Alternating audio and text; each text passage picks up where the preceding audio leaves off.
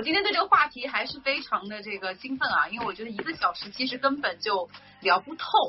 啊。那尤其我觉得在这个现在目前在上海的朋友们，可能对焦虑这件事情是属于呃每天都在面对的一个事情啊。所以我觉得今天大家应该聊的话，应该会有很多的这个共鸣。对，好的，那我就把音乐关了。OK OK，Alden，Carol，啊，还有欢迎我们现在在目前在线的小伙伴们啊，呃，我们就开始我们今天的这个分享了。那今天呢，我们非常高兴请来了 Carol 还有 Alden。那 Carol 呢，本身就是呃，主要是一直是在做积极性积极心理学这一方面的这个工作。那 Alden 呢，也是。其实，在啊，就是我更多的是这个，我觉得是身心灵这一块，其实也是非常的有有自己的这个见解啊。那具体的呢，后续我们会在聊天这个过程当中，也可以慢慢的了解你们在做的一些事情，好吗？那我们今天就来聊一聊焦虑这个问题。呃，其实我们应该从来没有自己知道自己焦虑，但是自己从来没有说去给焦虑下一个定义。那 Carol，你可不可以跟我们分享一下焦虑到底是什么？OK，就是在那个今天开播之前，我还刚刚跟那个 Jill 说了一句，我说我今天也焦虑了。然后 就是讲到说北京因为也有，每个人都有焦虑。那呃，其实从这个就是大家很多人可能都经常听到这个焦虑啊，尤其是这几年这个疫情。那首先就是嗯，我们可以理解的是说焦虑它是一个情绪反应，然后几乎人人都有的一个正常的一个状态。那其实从这个医学的角度上讲，然后也会有，比如说到达一定程度的身体上的一些状态呀、临床反应，它会有一些判定，说是比如说焦虑症啊，然后各种轻度、中重度。那我理解的是说，我们大部分人其实长期处在的是一种焦虑的状态，其实并不是一种病症。当然，病症可能需要医生去判定。那我想说一下，其实焦虑它的一些就是一些特点吧。我觉得第一个就是怎么知道你什么时候在焦虑，就是第一就是你。内心戏特别足的时候，就是你会发现自己有一些各种的想法，就是比如我我说这个北京现在刚开始，今天就是昨天晚上呃晚上大概十点十一点直播，这是在之前北京的疫情上没有的，然后北京就开始有一些朋友也会给我发一些信息，然后他们跟我讲说他们在那个就是囤那个冰柜，然后我就会觉得说，我也其实我脑子里也在想要不要囤冰柜。然后我又跟自己说还没到那个时候，那其实这个时候就是在焦虑。就给大家举个例子啊，我那个时候就是在焦虑，因为内心戏很足嘛。然后其实我我有哪些情绪？我有比如说我有担心，但是有也有一些恐惧，但其实可能还没到达比如说坐立不安的那个状态哦。就是有的时候因为焦虑它有不成不同的那个状态。那呃我这里想多说一句的就是说啊在焦虑这件事情上，有很多人会说。呃，劝朋友说你想开点儿，然后 那个你不要心眼心眼狭小。其实不是的，不是那么简单，不是这个人就是说他就呃心眼狭小了，然后说你想开点儿，不是他能想开，他能能想开的。如果那么容易的话，啪就想开了。就是这个事情，其实有些时候不是这个呃发生焦虑的人他自己所能控制的。就我们首先要看到外界环境的影响，每个人承受的能力是不一样的，所以。呃，基本上刚才我讲到说，情绪是就是焦虑是一种情绪，它是一个正常的一个状态啊。那当然，呃，大到什么程度？比如说，有的人觉得呃身体有一些反应，哎，说我呼吸不畅，总是堵得慌，或者是比如说他呃身体哪个部位疼痛感比较强烈，比如说刺痛，那这个时候可能要找医生去询问一下啊，包括做一些检测，看一下是到什么程度。那其实这些都是可以坦然面对的。对，对，啊，我我我我非常同意啊，因为我觉得不管呃是焦虑或者我们啊生活里面应对的各种各样的情绪，其实都是生活的一部分。刚才我们在讨论说，这个你你就算不想要也不可能，除非你不要做人了，对吧？对我们接地气的这么讲吧。所以我觉得呃更更多的就是它可能一种是一种情绪反应，那一。轻一点呢，可能你自己对自己有一点自知的话，你可能会察觉到自己的一些变化，比如你刚刚讲内心戏很多呀，会想很多，或者可能严重一点的就有病理反应了，身体可能就散发出这个信号了，对不对？啊，那 Elden，你今天焦虑了吗？这个第一个问题见面就是你，你焦虑了吗？我我其实这周呃这这两天开始焦虑的，因为。啊，我们楼在一夜之间出了五户阳性，就是到疫情后半段的时候，就不是说三月底的时候大家楼里没有阳性，那个时候大家都可以理解，对不对？都已经封了这么久了，然后突然出了五户阳性，然后傻眼了，然后其实是很焦虑的，都不知道怎么办，就 也这个又重重重新十四天嘛，那对我来说的话，嗯，内心是忐忑的。呃，因为呃，因为我还有我还有狗嘛，所以你知道遛狗又是一个大的大的问题，然后就冒着生命危险，每天都是冒着生命危险出门的，然后就很害怕，突然楼里的群主说有人说啊，我今天 呃中队长了，或者是或者被通知说你们不要出门，就是就这种这种这种惊恐状的一个内心戏，刚开始我是很恐惧的，嗯。所以你内心因为可能就是比如说这个忽然间在这个四月底的时候出现了这个楼里面出现了阳性，然后你的一个内心的焦虑可能产生的就是一种忐忑的心情、惊恐心情，可能是不知道说到底接下来呃又是什么样的一种状况，对吧？尤其是因为你还有那个狗嘛，你要你要照顾，又要出去遛狗啊什么的，然后现在可能因为疫情会有一些阻碍，所以就会产生这样的一些呃焦虑跟情绪的反应，对吧？那。呃，正好讲到疫情嘛，然后我相信今天在线的其实大部分的小伙伴估计也都是在上海啊，因为我们这个萤火虫的时候也会有一些就是轻松的一些东西，希望来跟大家分享，也会有一分享一些城市玄学啊。我们前面五期都会有这个常驻的这个嘉宾宾 Murphy 会经常会做一些塔罗的分享，仅供娱乐。那么今天我们也不能放过 Elden，因为 Elden 是那个紫薇的命理师啊，他同时也会研究一些，我就觉得今天供大家一起来帮我们。大就是简单的分享一下这个仅供娱乐啊，我们不提倡迷信啊，但是仅供娱乐，就是大的这个偏向是怎么样的？目前对于这个疫情，嗯，我只能说呃，不不会说太细啊，说太细有些话也不适合说。可是嗯，好的一面的话就是呃，因为我们大家都知道中国人会讲究太极或讲究阴阳。那有一个道理就是你怎么开始就怎么结束，所以三年前的时候我们就是这种大范围的这种呃风啊这样子的，对不对？当中我们好了一段时间，然后嗯到今年又突然的要大范围的封，但是呢这个致病性肯定是不一样了嘛，所以就是一种循环，就是你怎么样开始就怎么样的结束，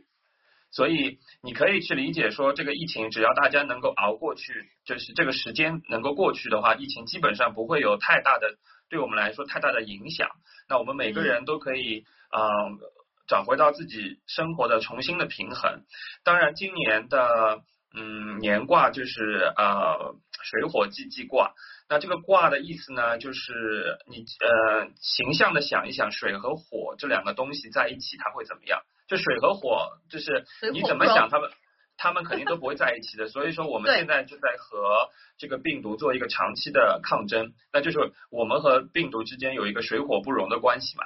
但是到了明年，但是到了明年是烽火佳人卦的时候，就是风可以助长火，那又是家人，就有可能就是敌人变朋友，那有就说明我们真正的会呃降服住这个病毒，或者这个病毒对我们来说并没有太大的伤害了，就是这样的一个走向。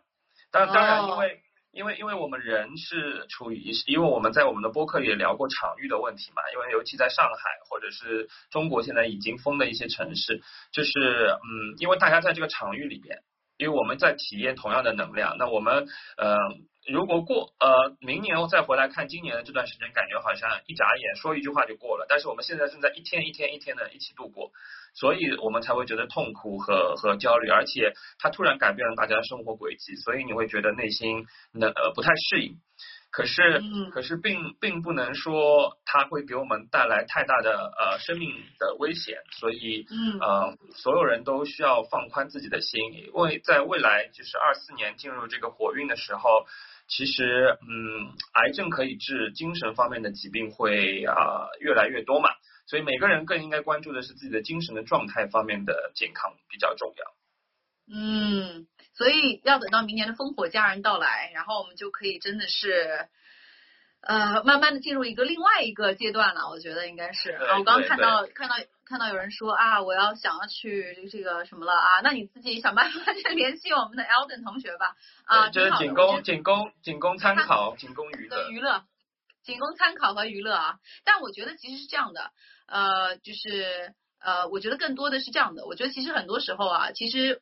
一直是往外看，你现在有了一段时间可以往内看。啊，只不过就是在大的一个场域下面，我们两千六百万六百万人，可能还有其他城市啊，我先先说上海，遇到了同样的一个场域跟同样一个挑战。那挑战下面每一个人因为生活不一样，背景不一样，比如说你是有家庭有孩子的。你可能要做的功课是一个什么？你是单身的，你可能是做什么功课？你有工作跟没工作，你需要做什么功课？就在大的一个功课下面，你们可能每个人又有自己的小场域，然后你可能要遇到自己的这个问题，呃，让你焦虑的问题，让你有压力的问题，可能你需要去解决。可能这个时候是一个很好的时候，让你去正面不逃避这些功课，然后去呃去解决，去跟他呃。人生里面的功课啊，OK，啊，然后呢，呃，然后那我们刚一开始有分享了，就是说焦虑其实是一种情绪。那我想请问一下，就是说，呃，更多的我们可以不可以分析一下焦虑背后的这个原因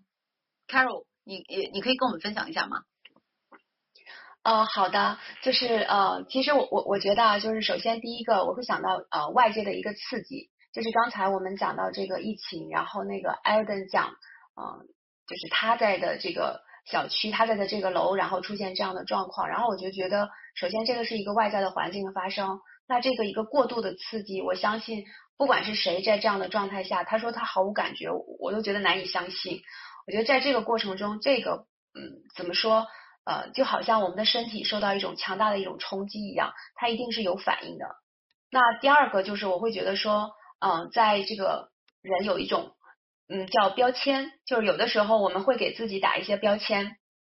就是我觉得我要做成这个样子，然后呃，我我觉得我要做成那个样子，那这个时候的话，呃，你你去做比较，然后你就会觉得自己不够好，那会可能会产生一些担心。呃，打个比方，就是说，呃，比如说我觉得我自己会觉得哪哪都需要好，那这个时候当生命中比如说出现一个考验的时候，可能觉得很难以接受，那。呃，比如说我之前我自己我我家人生病吧，就是可能又是一个慢性病，那可能就是很长时间我都要去面对这样的一个疾病。那其实我我我其实是焦虑了好几年，然后我觉得就是说，好像我不能接纳我的生活里出现这样的一个状态。那在这个过程里，就是你能看到，一方面我又追求比较完美的一个状态，然后一方面我又给自己贴了一些标签，说我要做一个这样的人，好像才是一个。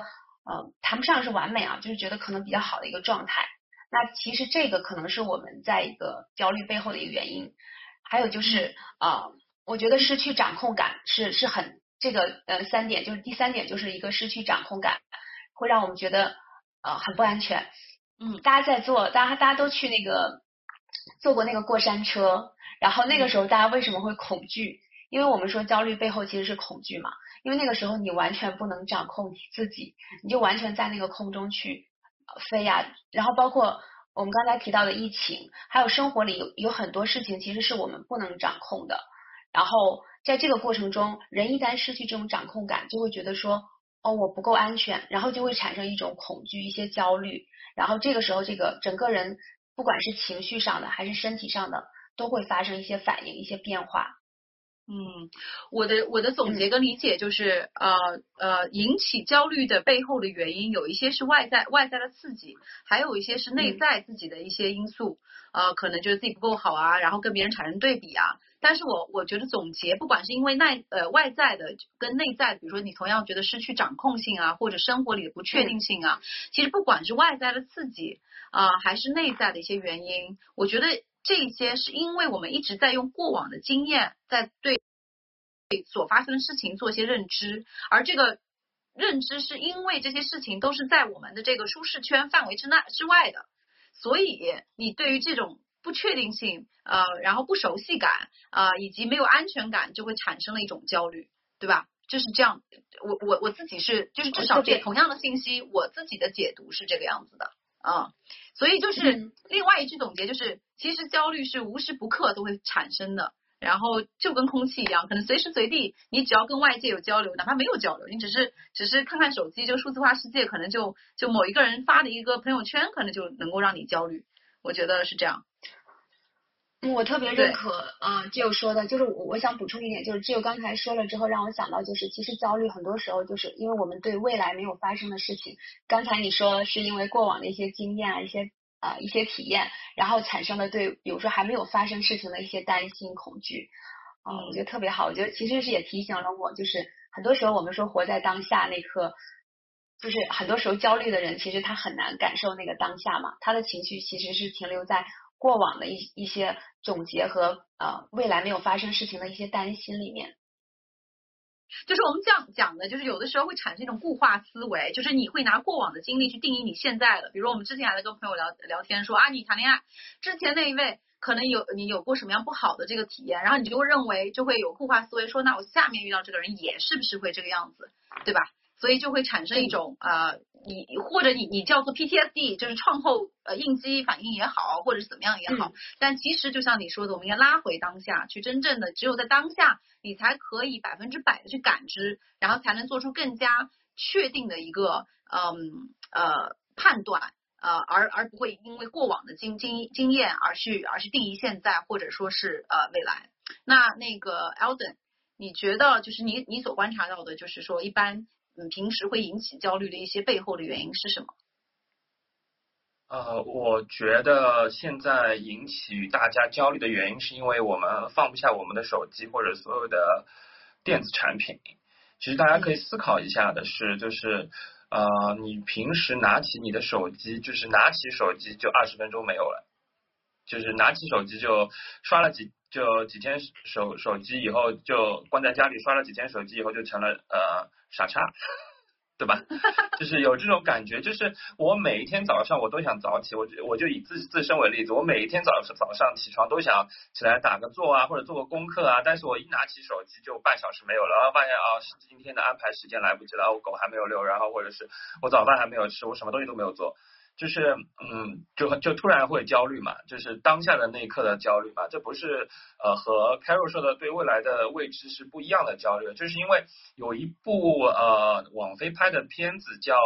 呃 Social Dilemma，就是说这个社交陷阱。他就是在美国，就是硅谷的这些呃公司，它就是他们不是说为了呃开发这些社交平台是为了赚钱，他们只是为了研究所有人的生活习惯，就怎么样这个一个人作为一个数据怎么样去去生活的，然后他们把这些数据收集回来，然后去研究出来怎么样可以引导你的生活。其实这就是我们会被会被就是整个社交媒体给引导的这个方向的问题，就。就是我觉得是一个根源，不能说这这是呃古代人就没有焦虑啊，就是但是现代人的焦虑更容易发生，是因为我们太多的时间花花在了屏幕上面，或者人有人人家会说手机屏幕就是一个膜，就是它会把你的眼睛死死的盯住。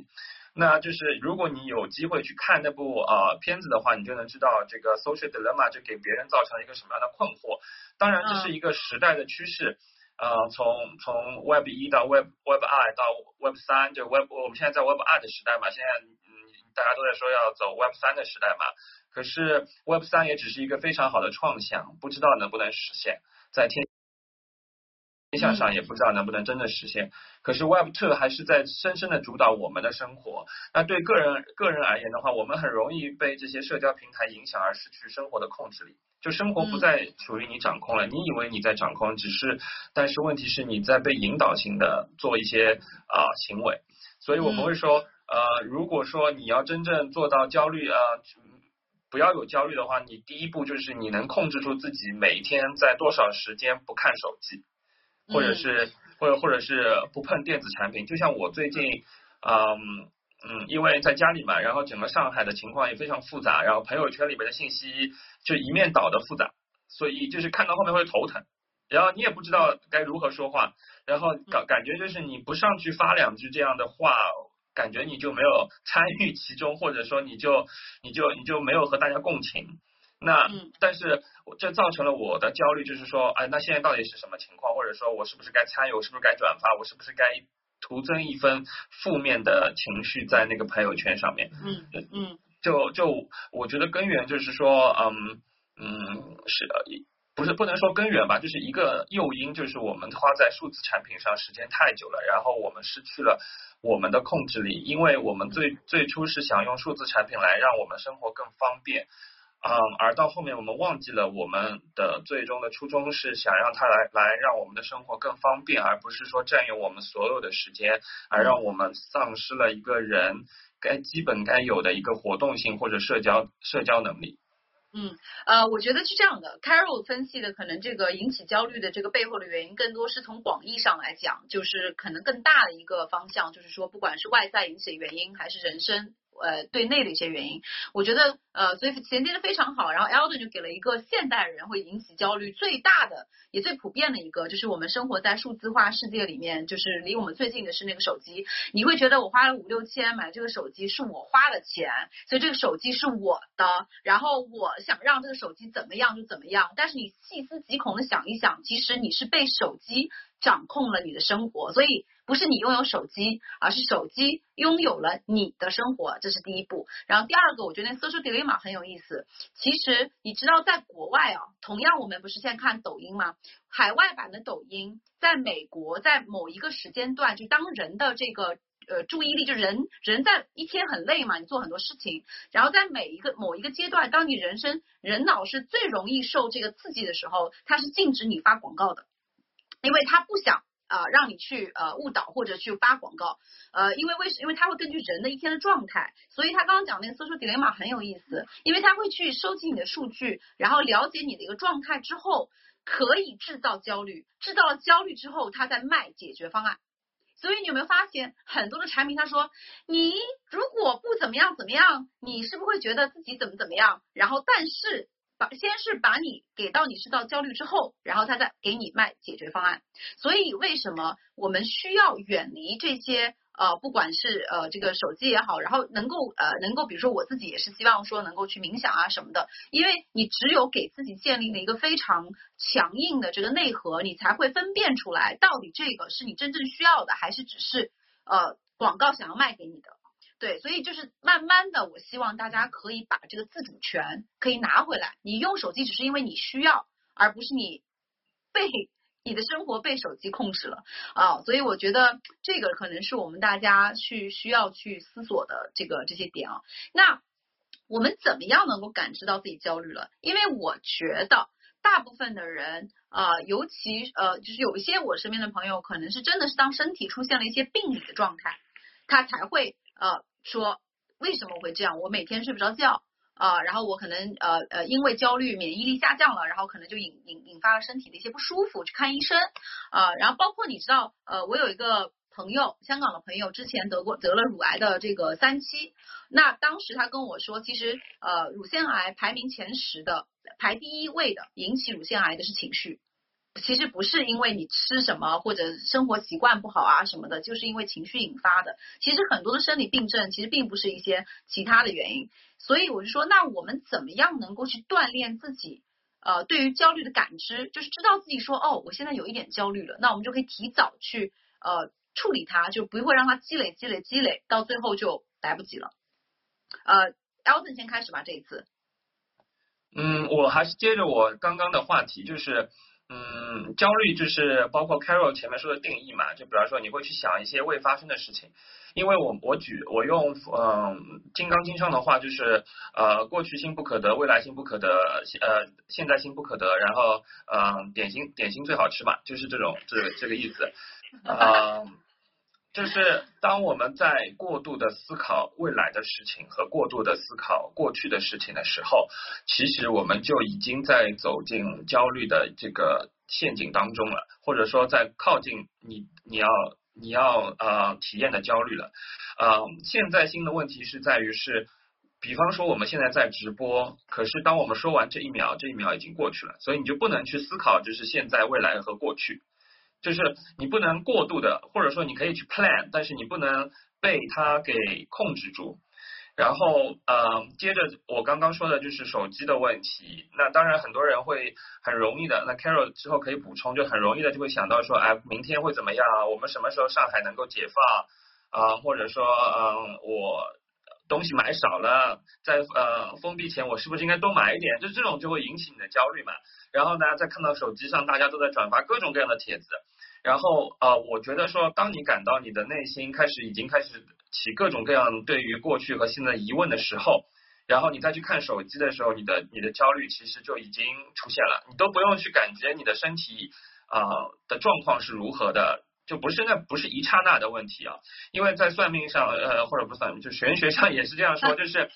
不能说你这个人走好运了，你就是做什么事情都好的；不能说你这个人走坏运了，你做什么事情都差的。都是一个呃渐进式的一个发展的，包括我们的焦虑也是的，就是我们开始想问题的时候，然后再去看手机的时候，你的焦虑就已经渐进式的发展了。嗯，直到你的身体起反应了，或者说因此因你的情绪而起了身体上的病症的时候，那已经很晚很晚很后面了。所以啊，我觉得觉知到你的焦虑的时候，啊，当你知道你去思考过去和未来的时候，你已经要开始焦虑的时候，你就应该把手机放下。嗯啊嗯，很多人说，很多人或者稍后意识到，哎，我最近很焦虑，或者说这两天我很焦虑。嗯，可是你起了一个想去解决焦虑的心或者念头，但是你连你的手机都不愿意放下五分钟，或者是放下一个小时的话。那说明你真正的不想解决的是焦虑，只是你现在啊自己的这个状态你不满意而已。你你觉得焦虑还蛮好的，只是焦虑给你带来的身体的反应你不太喜欢。嗯嗯，呃，Alvin，你的镜头有点晃啊，稍微提醒一下。啊，我知道，我对这个大家不太靠谱。OK，我觉得这个大家分享的很好，就是说其实。你就应该当下做你该做的事情，比如我们现在直播就直播，我不要去想说天呐，现在啊那个怎么怎么样了，我下播之后我要干嘛，我要干嘛干嘛。就当你的思绪已经开始胡思乱想的时候，其实它就是已经进入了潜在的焦虑状态，只不过这个焦虑状态是大跟小而已。所以其实呃，其实我觉得它是既给了一个说怎么去感知焦虑的一个方法，同时也给了你一个如何去减小焦虑的一个一个方案，就是拉回到现在。在这个当下啊，那当然其中还是一个就是说，呃，尽量的去真正的和自己这个物理空间自己相处，而不是一直是拿着手机在这个嗯虚拟空间里面游荡啊。那这也是一个很好的这个远离或者制造可能呃就是引发这个焦虑的这个诱因啊。那 Carol，你你你会怎么教大家去发现自己其实开始已经焦虑了？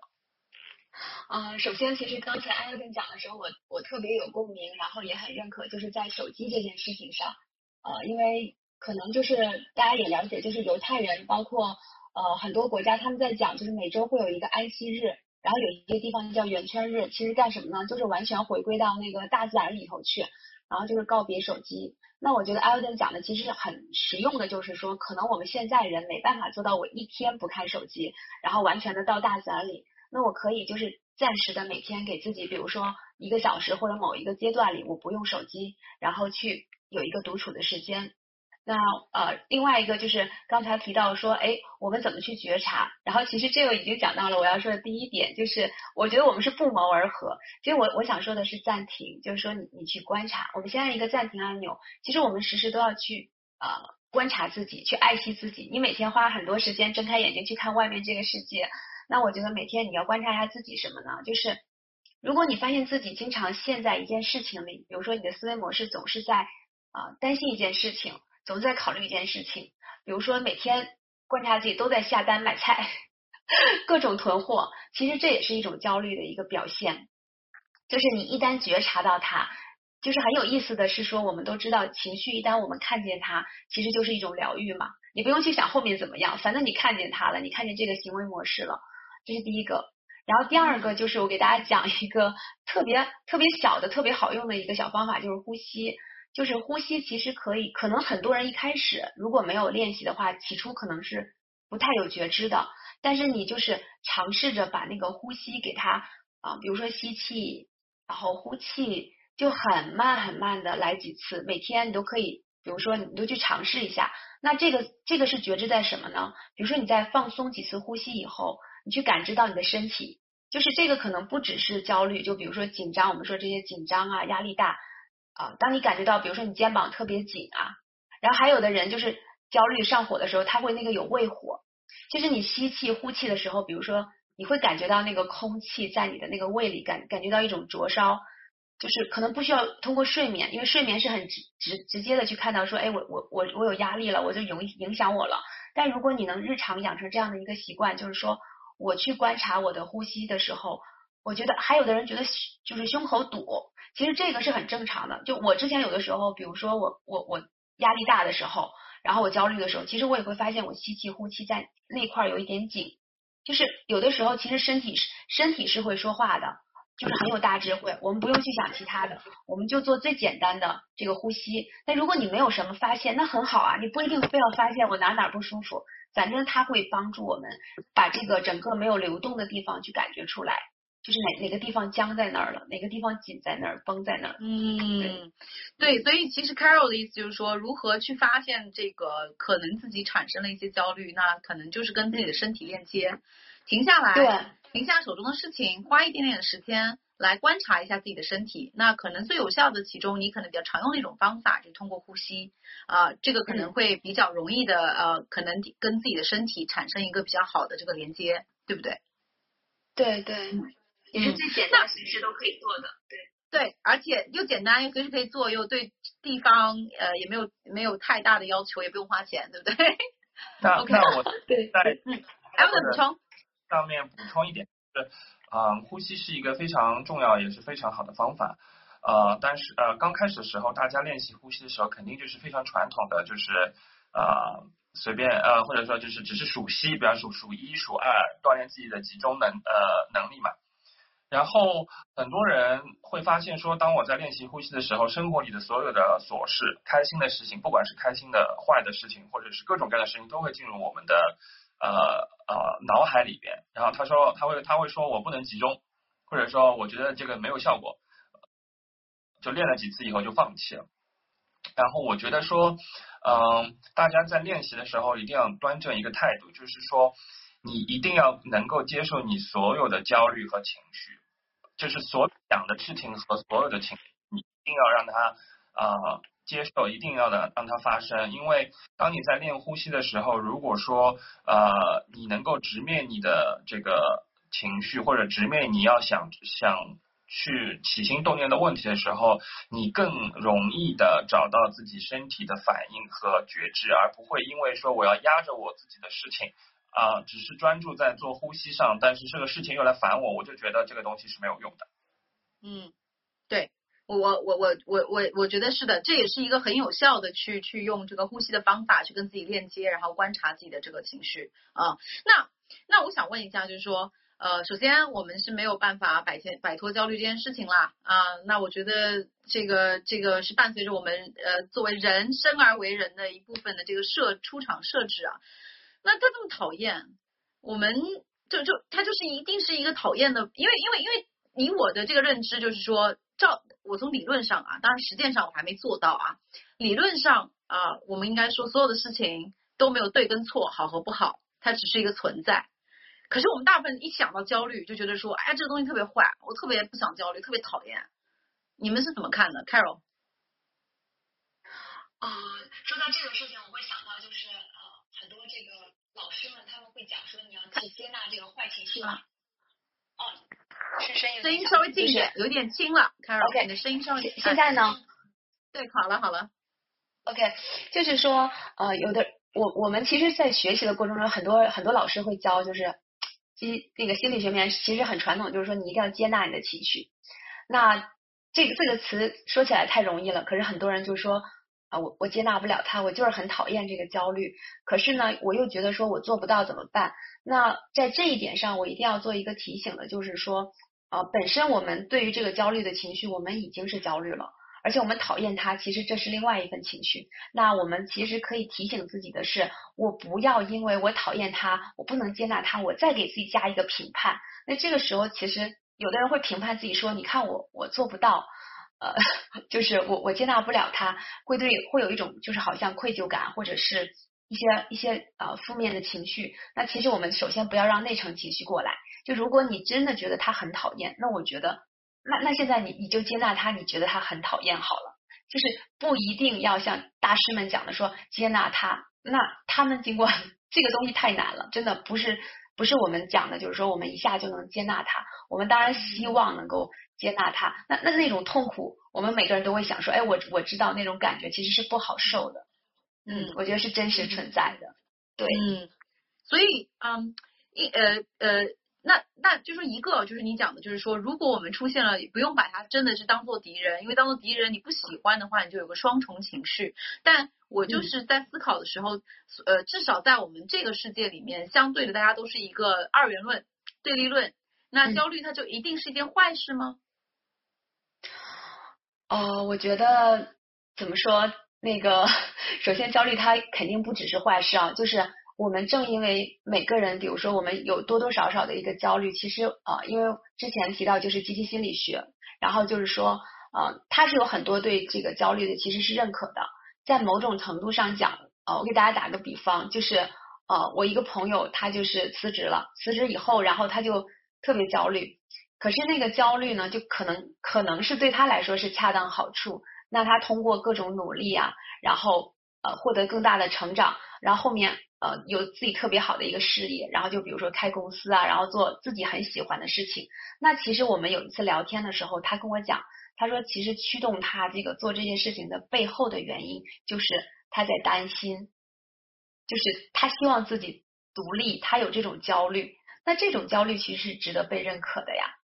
本身也是他的一部分，反而成为他的动力了。这个是他的积极意义。对，所以我的理解就是说，焦虑这件事情，它其实就是一个事情，就是一个事实啊。那至于我作为个人，我怎么去对他的一个态度，是在我手里的。所以我的一个态度就是怎么把它转化成一个推动我前进的力量，而不是扯我后腿的一个负能量，对吧？所以这个选择权是在我手里的，它只是一个存在，不管你喜欢不喜欢。所以就每个人他都有这个自由。对，也跟危机一样嘛，你可以选择看到危险的一面，你也可以选择看到机会的一面，因为它就是一个事情啊事件，但是选择权是在我们手里的。嗯，是的，是的，没错。嗯，然后呢，你的看法呢？你觉得这个焦虑就一定是敌人吗？嗯，我就接在你们的话后面吧，因为嗯，Carol 是比较现代的讲法嘛，啊，我这里就觉得说，你刚刚也提到了二元论嘛，我觉得中国人其实是很聪明的一个一个民族，他会说到危机嘛，那焦虑其实呃，你你拆开来有焦有虑嘛，那你你知道你有嗯让你焦急的地方，你就把它过滤掉嘛，就像其实就是一个像太极一样的一个道理，有阴和阳嘛。你一定要体会到了痛苦，你才能体会到什么叫幸福，或者说你一定要体会到了不开心，你才能知道什么是开心嘛。因为你我们肯定呃个人体验啊，就是你一定会从一个二元的点出发去体验，然后做一个对比以后把它合成一体，就是其实他们是没有区别的，就是你高兴也好，不高兴也好。你去都体验过了一遍，你有了对比了，你才能知道哦，原来高兴是这个滋味的，然后就合成了我们啊太极图上一样的，就是阳中有阴，阴中有阳的一个一个状态嘛。那比较嗯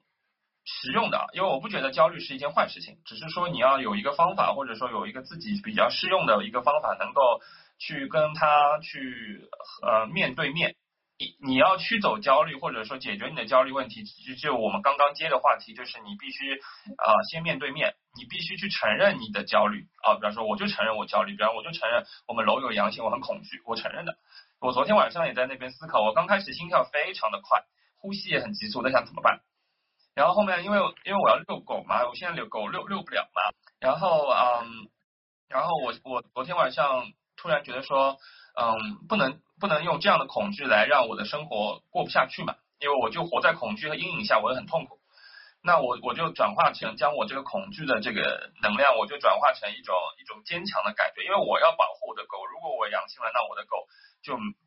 呃，也就更麻烦了嘛。但是我也也做好了一些啊后备手段，比方说，我我因为我跟我妈妈住在一个小区里，她的楼没有阳性，我的楼有阳性，我会跟她说，呃，如果我们楼的阳性再多出来的话，我就把狗送给你。然后就是 他会帮我照顾呃，比如一周啊怎么样的，等到楼这个再解了以后，我再拿回来，就是。我突然更安心了，但是我我刚开始第一步，我肯定要面对我的恐惧，我会去寻找说我的恐惧原因到底是为什么，我为什么会恐惧？然后嗯，第二个就是呃，我们以前我和你也聊过锚定点的关系，就是我们生活当中我们一定会找到一个人，就是啊让我感到安心的，或者让我感到一个安心的地方，我可以向外求助。啊，我觉得这是一个焦虑一个非常好的转化方式，因为我知道了焦虑所带来的问题，那我知道我现在的嗯，或者上班的时候我们一直会说 priority 嘛，我现在的优先级是是产品经理的优先级是解决什么问题嘛，那我就知道我该怎么，然后啊才能最后走出我的焦虑或者孤独或者所有的负面的情绪。嗯，所以所以两位其实也说了，焦虑其实它不是敌人，也不是朋友，它就是一个存在啊。然后我觉得呃，Elden 就是从这个太极阴阳两面来讲，就是说可能在这个当下，我正好选择的是。呃，可能所谓的负面情绪这一面，那你也可以跟他共处，体验一下负面是怎么样的，可能引发了恐惧啊、不安啊什么的。那同样的，比如你今天遇到了一个惊喜，你特别的兴奋，你就说啊，那惊喜我要欢迎进来，你可以体现一下惊喜啊，幸带来的幸福感啊，或者成就感啊、自信心啊，你可以体呃去体体验一下。所以其实，然后你再慢慢的在这个整个体验的过程当中，去融入你自己啊，就是对于一个生活经验的一个积累。啊，然后我觉得你的这个生活的这个图书馆，我们叫积累的这个图书馆才会越来越丰富，因为你要不断的去体验各种各样的情绪，然后各种各样的事件，因为很多的事件可能不一样，但是它带来的情绪可能是相对的有一些啊，就是相同的地方。所以我觉得其实总结就是对于我们来讲，焦虑它其实不是敌人，也不是朋友，它就是一个存在。那这个其实跟其他的都是一样的，同理可证。那呃，那其实你们在回答这个问题的时候，也给了，已经给了一些小小的透露了一些小小的这个方法论跟工具。但是呢，呃，我们还是能不能再具体的，就是说，如有没有一些具体的你们用的比较好的这个方法啊，是可以去呃应对这样的焦虑的？Carol，你可不可以跟我们分享一下？啊，OK，啊，在分享之前，我我我说一句，就是对 Alden 的刚才那那段话。再近一点，再近一点，Carol，再近一点啊！我我我觉得刚才 Alden 呃，就是我我在呃回应 Jill 之前，我先想对 Alden 说，就是刚才他讲到呃狗的那段，我觉得蛮感动的，就是啊，因为我之前听了 Jill 和 Alden 之前你们做的播客，然后提到狗，所以啊我知道这里面有很多的不容易，然后我又看到 Alden 的一个一个状态，就是他像 Jill 说的，就是他有选择的权利，他把这个呃。积极的去做这件事情，然后去保护狗，我觉得就是蛮感动的啊。那刚才啊，只有讲说，哎，怎么怎么去做？其实我觉得 Alden 首先他自己其实做了一个很好的示范，怎么去转化这个啊焦虑。那我自己的话，其实有呃有几个小的方法，就是呃给大家推荐一下，就是呃第一个就是呃。运动是很多人可能觉得很俗气，说哎，运动大家都知道啊，他呃我们要保持运动。那可能大家又觉得说我我可能没时间，有的人，然后我会推荐就是啊我在积极心理学里里面实践的啊啊，就是你在你想到的时候你就站起来，然后走五分钟，嗯，就是呃。这个其实是比较容易的，不管是在办公室还是任何你觉察到的时候，你每天给自己一到两次的时间，就是你不要，有的人可能会愿意设目标，说呃跑步跑多少公里，跑多少分钟，又很难坚持一段时间，那你就给自己一个五分钟的小目标，然后每天就是比如说去站起来，然后呃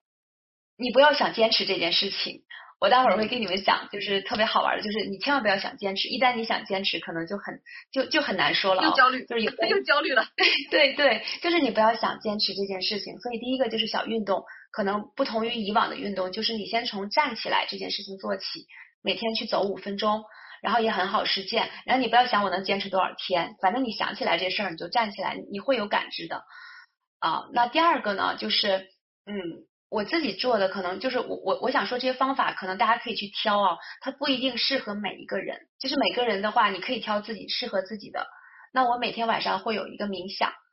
我我几年前开始冥想的。我最早做冥想的时候，我觉得好傻，就是 我我当时觉得我怎么这么傻，往这儿一坐，我五分钟都做不到。然后现在呢，就是可能它带给我很多的这种嗯帮助吧，就是缓解紧张和压力。那我会对我身边的朋友，其实啊，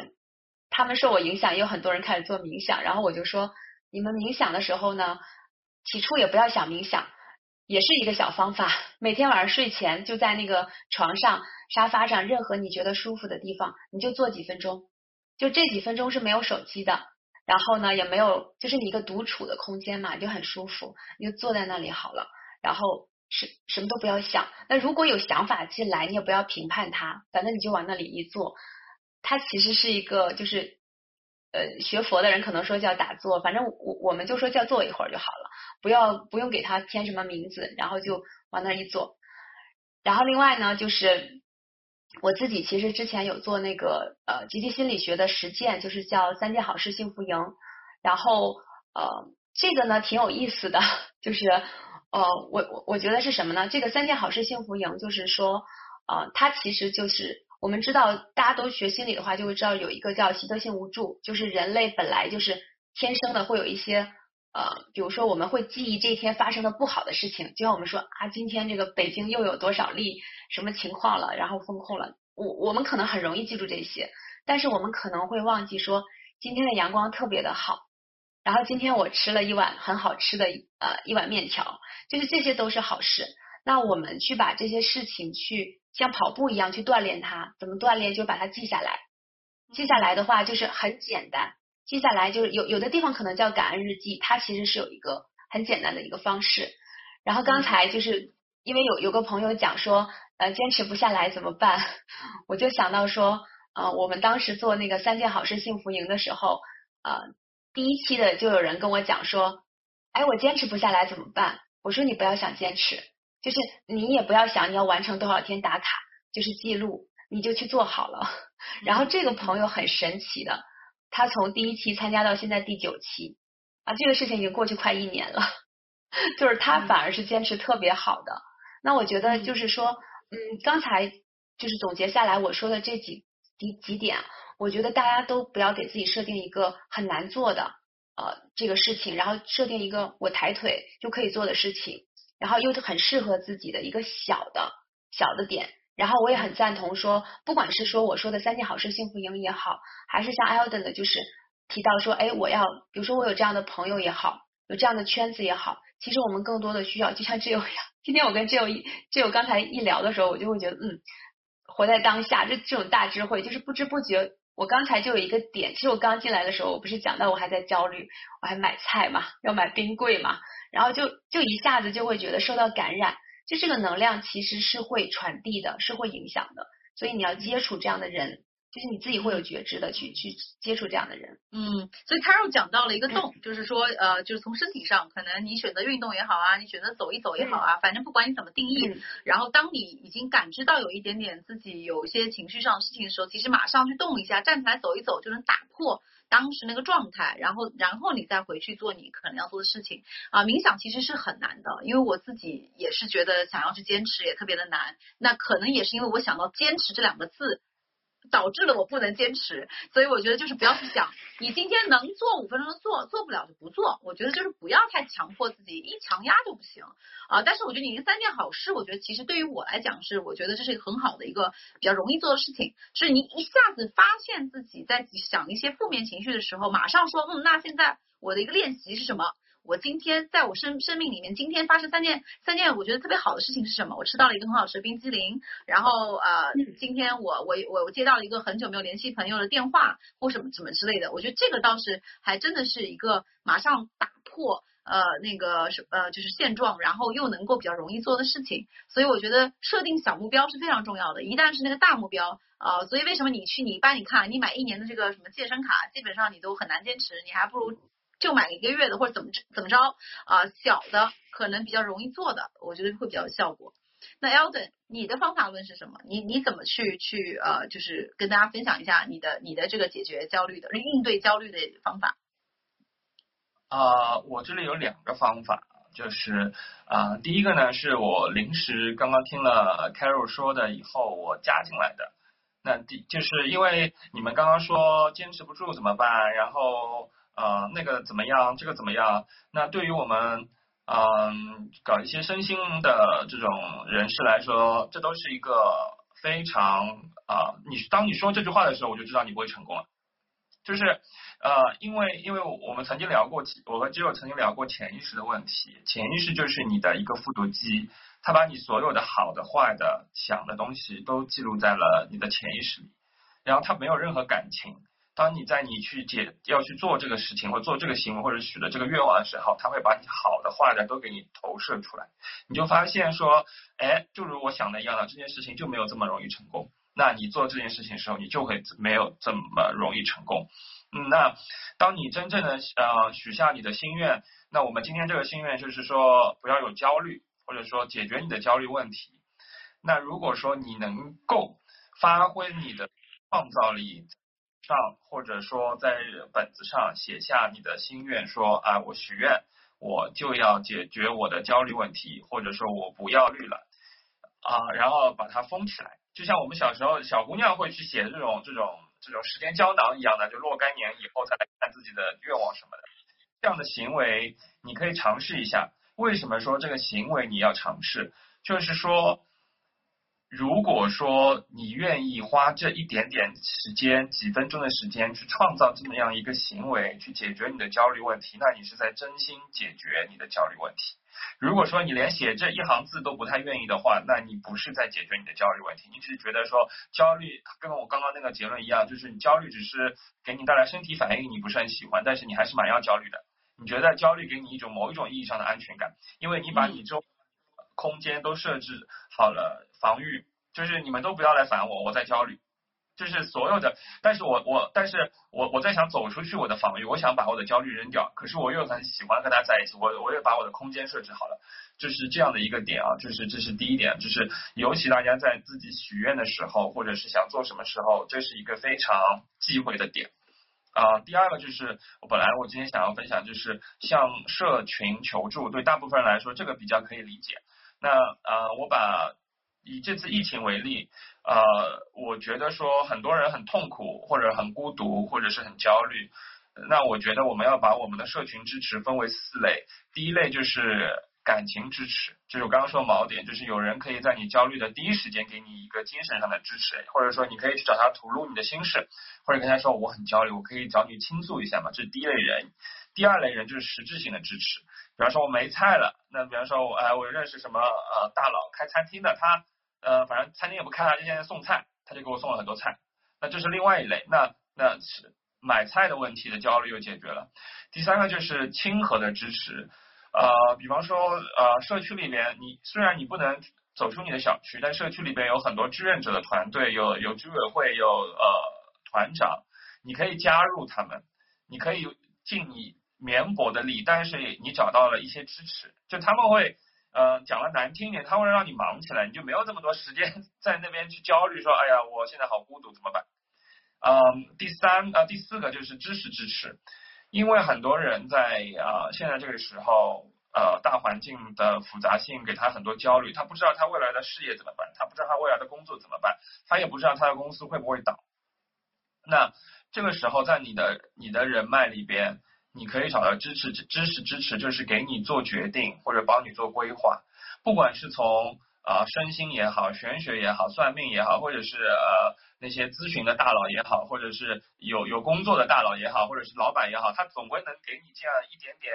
开悟你人生，在你人生十字路口大家共赴国难的时候，给你一点 idea，在你的小太极或者在你的场域里你该怎么做？那你把人分成这这种四类以后呢？你会觉得说，其实你并没有那么容易去焦虑的，而且它并不要求你的呃社交网有多广泛，你只需要有几个朋友或就可以了，都可以把这几四类人都可以填进去了，几乎都可以。你会去深发掘，你会发现，哎，我居然不知道我朋友能既在感情上支持我，哎，又给我买菜，然后呢，呃，他又给了我一定的资源的支持，就是你。其实我们往往在焦虑的时候，我们没办法控制自己，我们迷失在这个整个的一个大的环境里，或者整个自己的一个状态里，你根本就不知道你自己在做任何的行为或者是决定，反而反而这个状态是很差的。所以当你去分这个社群支持思维的时候，你会发现说，你突然说遇到问题的时候，你都能找到你想要人和人之间的支持。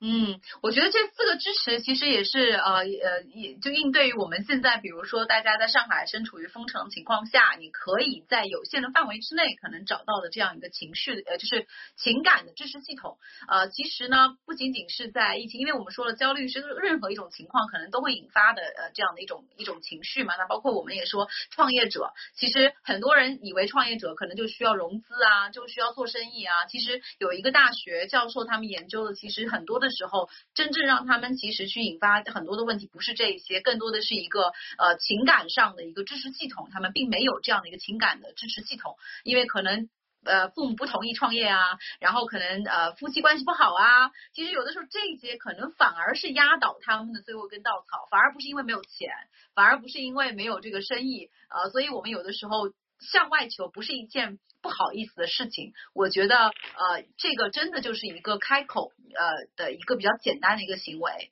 对，那我们还有呃大概我会再准备十分钟问一两个问题啊。那么在问这个问题之前，希望大家可以关注一下这个视频号，还有关注呃我我我那个公众号。那未来呢也我们也会把今天呃直播的这个视频会呃剪辑出来，还有还有呃小宇宙的播客，我们都会陆续的。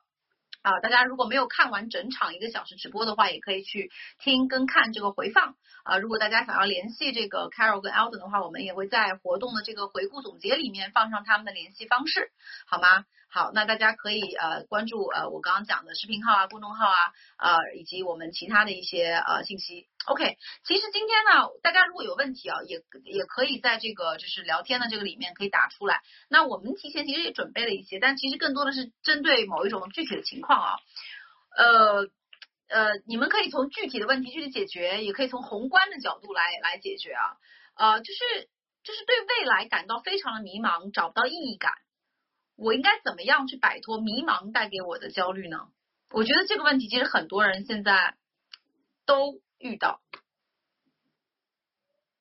Carol 先。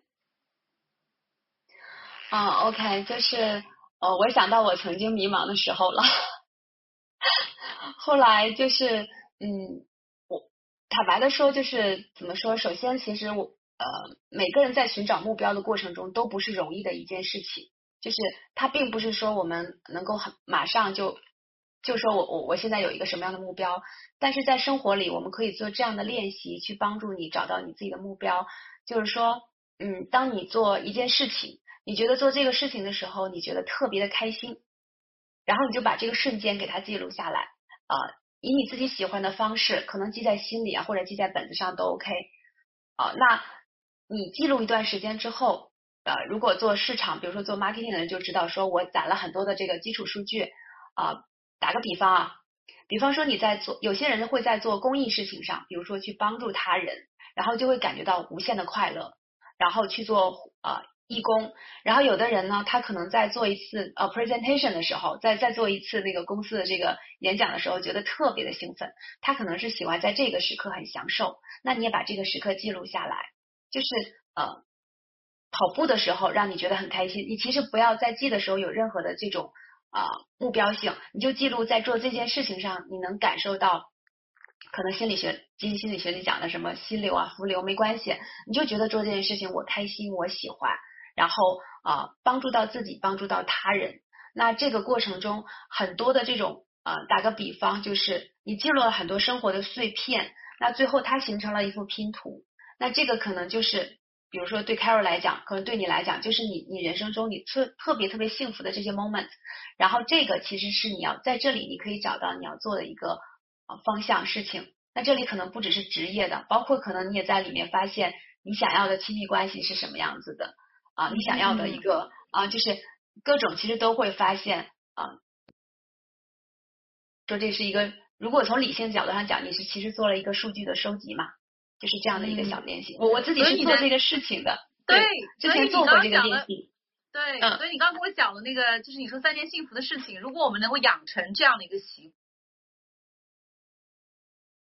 惯，每天去记录三件让你觉得很幸福的事情，不管是产生心流事情，就是那件事情能让我特别开开心，你先记录下来啊，然后记录下来之后，你会在里面找到一个规律。啊，可能在这个规律当中啊，有可能会找到自己的事业，也可能在这个规律当中啊，就像你说的这个亲密关系，或者说是找朋友，什么样的人才适合呃能够呃做你的朋友？其实我为什么没选第一个问题啊？第一个问题就是他说啊，如果我给别人发了消息或者邮件，然后正好我自己又一个人待着，然后就老看着手机邮件，怎么这人不回我，也会有这个焦虑。我就感觉这人是不是现在正在处在一段恋爱关系当中啊？但是我觉得一样，我觉得其实。就是一样的方法论，就是我觉得其实当你还是回到其实 Carol 这一点，就是记录这三件幸福的事情的时候，其实你是在对自己做认知。当你对自己了解的时候，你就不你的内核就非常的强硬，你就不会是因为这个人短时间没有回你的这个消息而引发了你更加焦虑的这种心情。所以通过对自己的认知，你可以慢慢，尤其就比如说记录幸福的事情，让你开心的事情，可以慢慢的帮你去找到这个人生的这个呃，就是就是。减少迷茫，但我自己还是认为啊，就是你要出去经历啦。我觉得你就是要去体验，不管是好跟不好，你就一个是记录啊，能让你开心的事情，还有一个就是不断的去体验、体验、体验，然后你会觉得啊，人生不过如此。然后在这个过程当中，你可能就找到了自己能够可持续的想要去做的事情啊。我觉得其实不用太纠结于所谓的意义感。啊，其实你指的是指价值感。你如果你觉得说，哎，人生没有价值感，那你就去找一些平台去做志愿者嘛。我觉得就是那样的话，你又不不不涉及钱财，那你可能这个你做的这个事情是更真的是你很想做的，对吧？那你可能在这个过程当中，你你你你又可能找到了一些新的方向。但我觉得还是要先动起来。但是我觉得记录自己开心的这个事情是一个真的是一个很好的方法论。那 Elden 呢？人生迷茫的时候，你怎么样去？摆脱这个带这个迷茫给我带来的焦虑。说实话，我就会算一算。哈哈哈哈可以啊，这也是这也是一个方法啊，算一算挺好的啊，正好你有这个工具啊，我我还要找你算一算。如果说如果说今年不好的话，那就呃就呃做呃就人家会说老师会说，如果这个人运不好的话，你就劝劝他去学学东西，去学习，去读书。然后他会发现特别有用，呃，反而比他出去折腾啊更有用。嗯，当然，如果这个人，当然也有很多人会说我迷茫怎么办？然后如果换成我，会跟他说，那你迷茫好了，我也不劝不了你的，反正你迷茫，时间是你的，反正你自己算算成本嘛。嗯，疫情当中，当然有很多人是处于一个迷茫状态的，他根本不知道什么时候，他他盼望的最后的结果是放出去。可是如果说关一个月一个半月的话，他放出去这之前的这段时间，他都在迷茫的话，那这段时间是永远不回不会回来的。那算笔账的话，呃，对于那些比较呃讲呃讲求这个经济成本、经济效益的人的话，他肯定会就会想说，哎，这个不划算，那我要去做一点什么事情。那他就会去思考，他就那个时候他觉得他已经觉得不划算，他就放弃迷茫这个东西了，他就会去思考说我要做什么事情。那做什么事情？呃，不管是在疫情里，或者是没有疫情的时候，呃，你可以去在你的纸上写我要做什么事情。因为我记得，呃，蔡澜就香港美食家蔡澜，他说，呃，人家问他说，嗯，人生很短暂，时间很就是这么点，对不对？那我要做很多事情怎么办？那蔡澜就跟他说，呃，你把你所有的事情都写在纸上，排了排序喽，呃，叫什么？你如果只能做一两件，你就做一两件喽，但其他事情只能舍喽，那你还能怎么办？就就就差类类似的这个道理嘛，就我自己就使用过这个方法，因为我排过，哎，我既要做这个，又要做那个，我排了十件事情，我发现我的身体和我的时间只能承受三件事情，我就把后面所有的事情都给啊呃删掉了，就这样的一个嗯一个怎么说呢，非常偏执的处女座人格在那边啊用这些所谓的方法在在让自己的人生可以走下去。啊。对，其实我总结一下，一个呢，不管说自己有这个能力算一算啊，还是怎么着啊，其实我觉得更多它其实讲的是一个对外的一个求助啊，因为它是外界的一个求助，所以你可能也是，比如说不知道人生意义的时候，你迷茫的时候就是求助，你可以去找朋友啊，找你信任的朋友，可以去聊一聊，我觉得这是一个方法。那还有一个呢，就像你说的。嗯，接受迷茫这个状态嘛，因为我觉得人总有上跟，就是有有有这个心情情绪好和不好的时候。我觉得接受自己迷茫的这个状态啊，然后呢，但是在这个但是呢，又能有一些方法论，就比如像说，那我什么都想做，那你就列出你的清单，然后可以去选择一两件先做起来，就不要在那边呃。不动啊，不动是你是只会越来越迷茫啊。你哪怕只是做一件事情，你哪怕做完之后你就觉得说我根本不想做这件事情，那也对你来讲是有价值的，你以后就不会在这件事情上浪费时间了。对，所以我觉得感谢感谢两位嘉宾啊，我觉得首先真的焦虑这件事情不是你一个人。是全世界的人都在经历这个焦虑，我相信有一些人可能比我们更惨，比如说 在俄罗斯跟 跟跟乌克兰的朋友们，对不对？所以我就举个例子啊，就是说真的是，其实我们有的时候有一些焦虑的问题，真的是第一世界的问题，根本就没有什么大问题，然后都是自己制造出来的。然后呢，第二个呢，其实方法论比较简单，就真的就是说，比如说 Carol 的三件三件幸福的事情，就是记录今天让你开心的事情是什么。啊，我觉得就就做这一件事情，然后 Alden 也讲到了，就是说早上你怎么醒过来的这个方法，其实就已经设置了你今天会是怎么样的一种情绪，然后知道是说向外去找一些情绪的这个就情感的支持系统，我觉得这个也是非常非常好的一个方法。对，然后另外的话，我觉得哎呀，反正说实话，开心也是一天，不开心也是一天嘛。选择权在你手里，如果你今天选择了焦虑，那你就焦虑喽，你选的嘛，对不对？那结果你自己去承担喽。那你要不想的话呢，你就不要焦虑，就是这么简单，没有中间的这个方法论。OK，好，那我们今天就到这里啦，谢谢 Carol，谢谢 Alden，后续还是我说过了，关注视频号，关注公众号，我们会有回放。啊。然后下一期我们呃也是在下周六啊，大家可以提前到时候预约。啊。那就这样子，谢谢大家，好不好？那我们下周六见了，然后我可以再放一下，谢谢，谢谢 Carol，谢谢 Alden，拜拜，好，拜拜，然后我再放一下，